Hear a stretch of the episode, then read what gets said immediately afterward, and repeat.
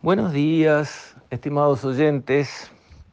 Quisiera referirme hoy al manejo que ha realizado nuestro Banco Central de la tasa de interés. Sabemos que el Banco Central se ha preocupado por dos objetivos.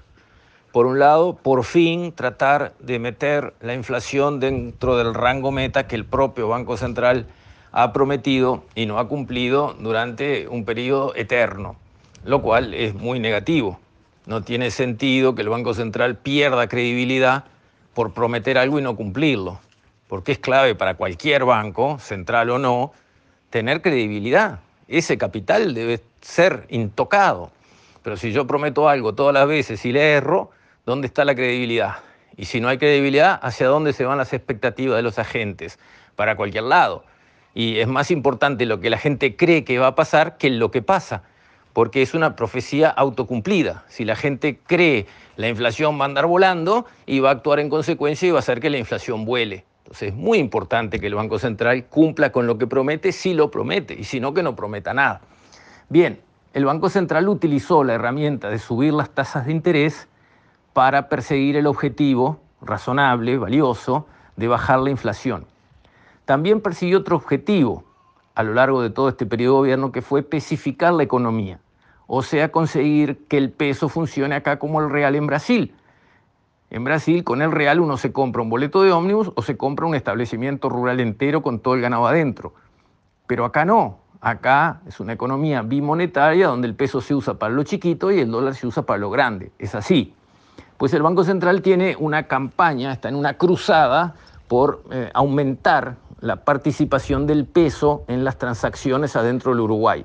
Y para eso también actúa y opera sobre, digamos, la tasa de interés, porque de esa manera hace más atractivo el peso, hace que la gente se pase de dólares a pesos, con lo cual sabemos lo que sucede. Derrumba el tipo de cambio como ha sucedido. Pero en el debate que hemos visto ha faltado un análisis. Subir la tasa de interés no es neutro en la economía. ¿Por qué? Porque beneficia a unos y perjudica a otros. ¿A quién beneficia que la tasa de interés suba a los tenedores de los activos financieros que se aprovechan de una mejor tasa. ¿Quiénes tienen activos financieros sobre los que pueden cobrar una tasa de interés? ¿Los ricos de una sociedad o no? Bien. ¿Y a quiénes perjudica que la tasa de interés suba? Y a los que tienen deudas, a los que compraron algo en cuotas, a lo que sea, donde tienen que pagar un interés, a los que piden un crédito en una financiera, a lo que sea, a todos esos una tasa de interés más alta que arranca por el Banco Central y llega hasta el último infeliz que pide un crédito en la última financiera, porque todo se traslada, a eso los perjudica una suba de la tasa de interés. O sea, esa política del Banco Central hay que mirarla también a la luz de lo que es la distribución del ingreso y a quién se beneficia y a quién se perjudica. Ese análisis debe estar sobre la mesa y yo no lo veo en la discusión.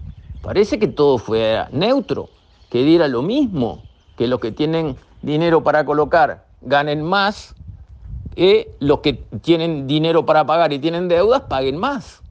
Bueno, la verdad es que esa herramienta política no es neutra y actúa en una línea que no favorece a los más necesitados y beneficia a los que están económicamente más cómodos. Porque todo hay que decirlo porque todo hay que ponerlo sobre la mesa. Entonces, la política del Banco Central nos está dando un dólar atrasado que perjudica a los sectores exportadores, al turismo, a las empresas locales que compiten con lo importado, que viene subsidiado por un dólar barato, y además perjudica a las personas de menores ingresos que tienen que pagar deudas a tasas cada vez más altas en pesos.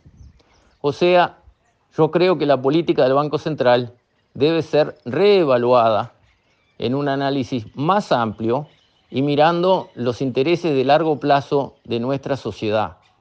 Necesitamos un sector exportador potente y muy competitivo en el mundo. Necesitamos un turismo que crezca mucho más fuerte. Necesitamos proteger nuestro mercado interno de importaciones que ya vienen medio subsidiadas de afuera y que todavía les regalamos a la entrada un dólar barato. Todo eso lo necesitamos para crecer a largo plazo y necesitamos defender a la gente en peor situación económica y que tiene que estar tomando créditos un mes sí y otro también. Con todo esto, me despido. Hasta la próxima, si Dios quiere.